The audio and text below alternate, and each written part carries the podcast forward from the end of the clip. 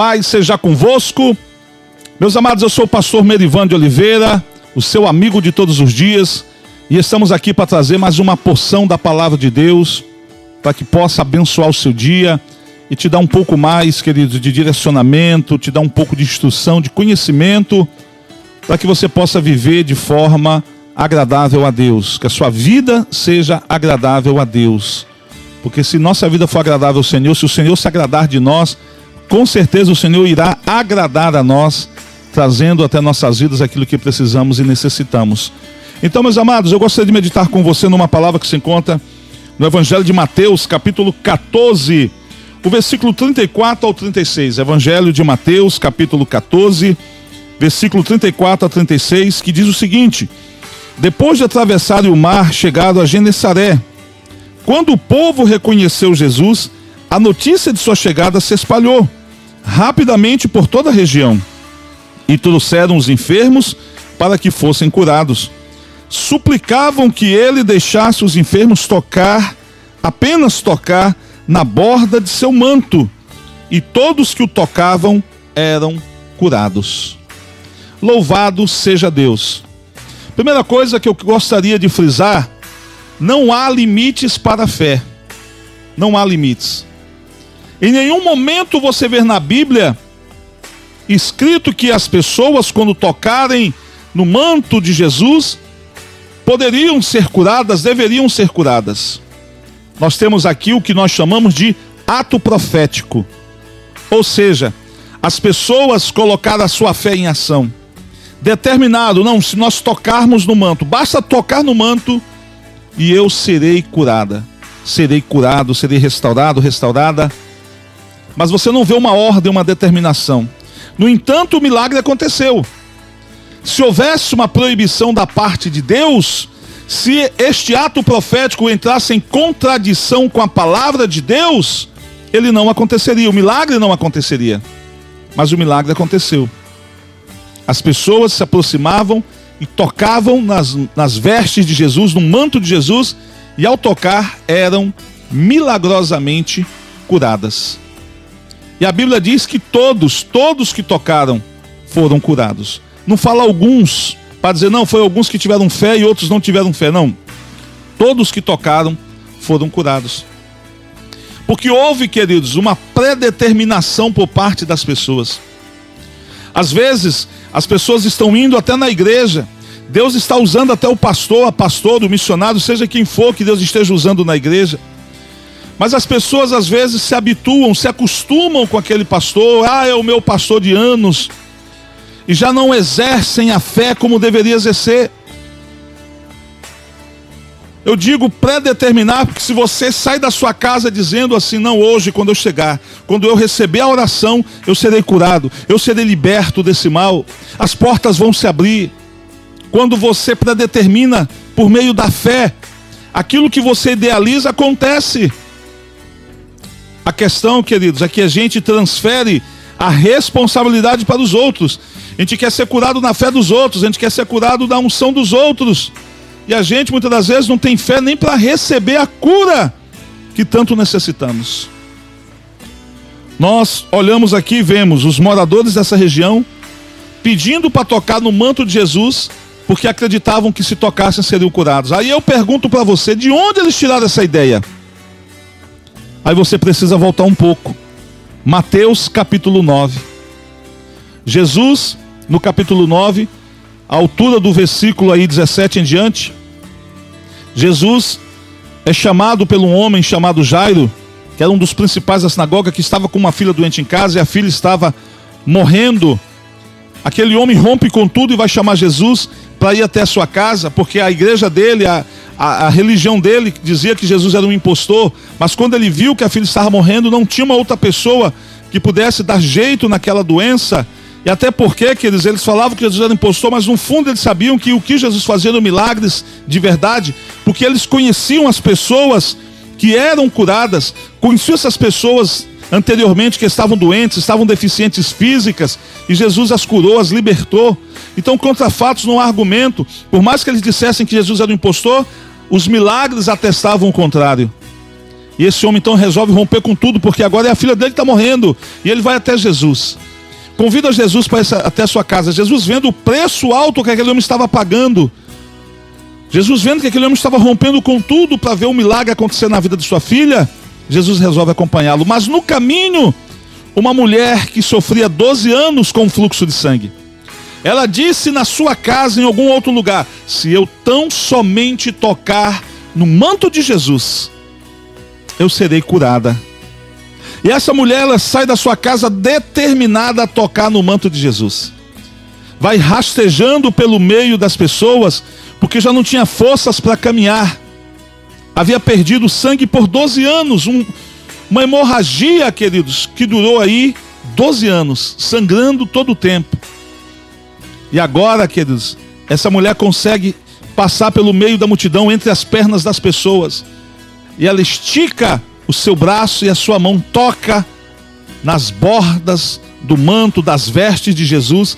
E quando ela toca, sai virtude do Senhor e ela é curada imediatamente. O sangue estanca, para de sangrar. E Jesus até disse para os discípulos: Alguém me tocou. Os discípulos até falam, mestre, está todo mundo te tocando. Não, alguém tocou diferente. Alguém tocou com fé. Alguém tocou determinado a ser curado. E essa pessoa recebeu a cura. Aí aquela mulher, já reunindo forças, consegue ficar de pé e dizer: Fui eu que toquei. Jesus falou: Então vai, você está curada, vá, não peques mais. Receba a sua bênção, a sua vitória, seja feliz, seja abençoada. E aí, o testemunho dessa mulher, o testemunho de cura dessa mulher, atravessa fronteiras. O que Jesus fez na vida dessa mulher, a notícia desse milagre foi longe, a ponto dos moradores de Genaceré, de Genaceré, queridos, também fazerem a mesma coisa. Se deu certo com ela, vai dar certo conosco. Se funcionou com ela, vai funcionar conosco, porque Deus não faz acepção de pessoas. Nós só precisamos é colocar a nossa fé em ação. E aqui, queridos, está o motivo dessa mensagem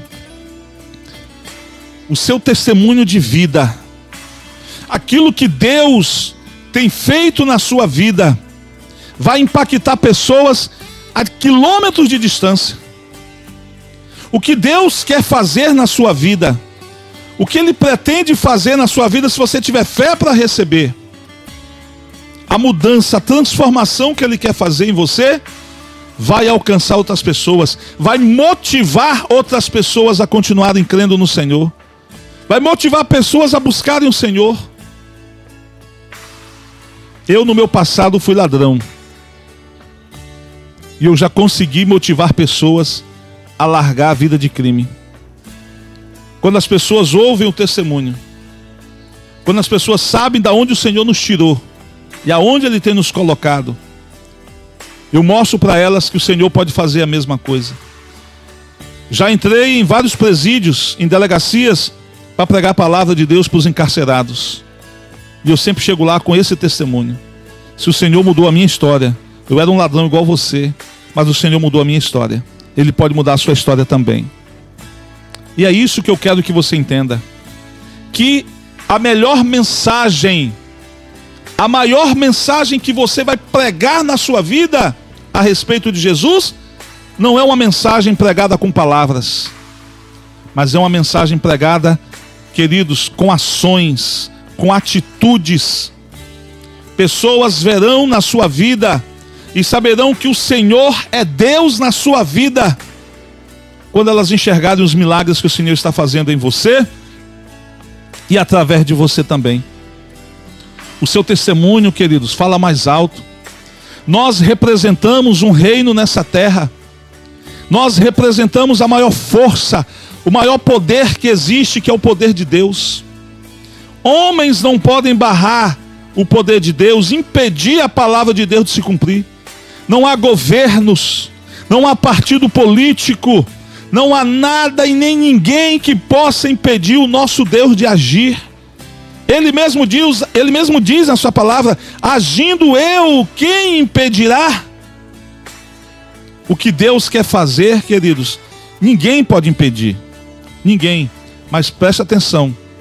Você, com a sua incredulidade, pode sim impedir o que Deus quer fazer na sua vida para abençoar você. Se Deus determinar fazer algo na sua vida, independente da sua fé, Ele tem poder para isso, porque Ele é Deus.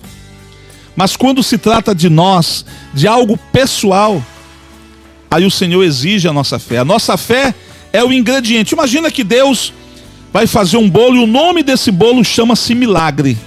E é o milagre que você precisa. Então Deus vai preparar esse bolo e vamos, de forma simbólica, imaginar que o trigo seja a fé. Então o Senhor reuniu lá o fermento, reuniu o açúcar, os ovos, reuniu tudo que precisava para fazer o bolo, faltava apenas o fermento. O fermento é a sua fé. Então, queridos, a nossa fé é o elemento que Deus precisa para concretizar o milagre na nossa vida. Não permita que pessoas coloquem barreira na sua fé. Não coloque o nosso Deus dentro de uma caixa, de uma forma, dizendo: se Deus agir fora disso aqui, não é de Deus. Não limite Deus. Deus não tem como ser medido, como ser mensurado. Pessoas, queridos, tinham fé para tocar no manto e serem curadas. A Bíblia diz que as pessoas colocavam os enfermos à beira do caminho, para que quando Pedro passasse, a sua sombra cobrisse as pessoas e as pessoas eram curadas. As pessoas pegavam lenços e aventais do apóstolo Paulo e levavam até os enfermos e colocavam sobre os enfermos e os enfermos eram curados. Jesus cuspiu ao chão, com um dedo fez lama a partir da sua saliva e do barro, e pegou aquele barro e colocou nos olhos de um cego e ele foi curado. Não há limites para a fé, queridos. O que eu não posso é transferir a fé em Deus para homens, porque aí vira idolatria. Eu não posso querer imaginar que homens possam fazer o papel de Deus. Deus, Ele é, queridos, sabe, o ser supremo. Deus, Ele é o todo-poderoso. Deus, Ele pode estar em todos os lugares ao mesmo tempo. E Deus sabe de tudo. Ele é onisciente, onipotente e onipresente. Mas os homens não são. Todos os homens, por mais que tenham sido usados por Deus, como o apóstolo Paulo, Pedro, quando morreram, findaram o seu ministério, deixaram apenas um legado a ser seguido, que foi o seu exemplo de vida. Mas mais nada podem fazer por aqueles que estão vivos. Nenhum tipo de oração ou prece feita para algum apóstolo, algum discípulo de Jesus ou a mãe de Jesus poderá trazer resposta para nós. Ah, pastor, mas o senhor está dizendo que a fé a fé não tem limite, sim, a fé em Deus, apenas em Deus. Meus amados, aquela mulher foi curada de uma hemorragia que durava 12 anos. E o seu testemunho influenciou uma geração. Eu quero que você entenda que o que Deus quer fazer através de você é muito maior do que aquilo que você possa imaginar. Um dia o Senhor vai chamar você para que você possa estar na glória junto dele. Mas o seu legado, o seu exemplo de vida vai continuar impactando gerações. É como aquela mulher pecadora de Betânia que entrou na casa de um homem chamado Simão para derramar um perfume caríssimo sobre Jesus. Ela chorava aos pés de Jesus, lavava os pés de Jesus com suas lágrimas e enxugava com seus cabelos. Judas, quando viu ela quebrando aquele perfume, aquele vaso de perfume caríssimo, disse: Olha, esse perfume é caríssimo, poderia ter sido vendido e o dinheiro dado aos pobres. Jesus falou: Vocês sempre vão ter os pobres para fazerem caridade para com eles, mas a mim vocês não terão fisicamente para todo sempre. Espiritualmente estarei com vocês depois, mas fisicamente não. E o que essa mulher fez, ela fez preparando o meu corpo para o que está reservado para mim logo mais em Jerusalém. Ele tratava-se da sua morte. E Jesus falou: e a sua atitude de fé vai ser pregada em vários lugares. Hoje nós estamos há mais de dois mil anos falando que o que aquela mulher fez é um exemplo a ser seguido. Precisamos quebrar os vasos, queridos, que temos em nossas vidas com, com perfumes caros, quebrá-los na presença do Senhor. Ou seja, precisamos quebrar tudo aquilo que nós temos dedicar tudo aquilo que temos ao Senhor. Aquela mulher, quando fez isso, ela estava dizendo: o dinheiro não é importante. O dinheiro que eu gastei para comprar esse perfume não é importante, porque o mais importante é agradar a Deus. Tem pessoas buscando viver para os seus bens, pessoas tentando viver para essa vida, e quando buscam viver essa vida, não estão agradando ao Senhor.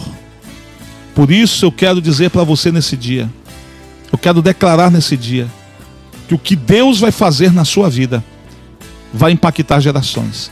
O seu testemunho de milagre vai, queridos, fazer com que a fé das pessoas aumente no Senhor. E elas receberão do mesmo milagre, elas provarão do mesmo milagre que você provou. Eu quero deixar essa palavra para você.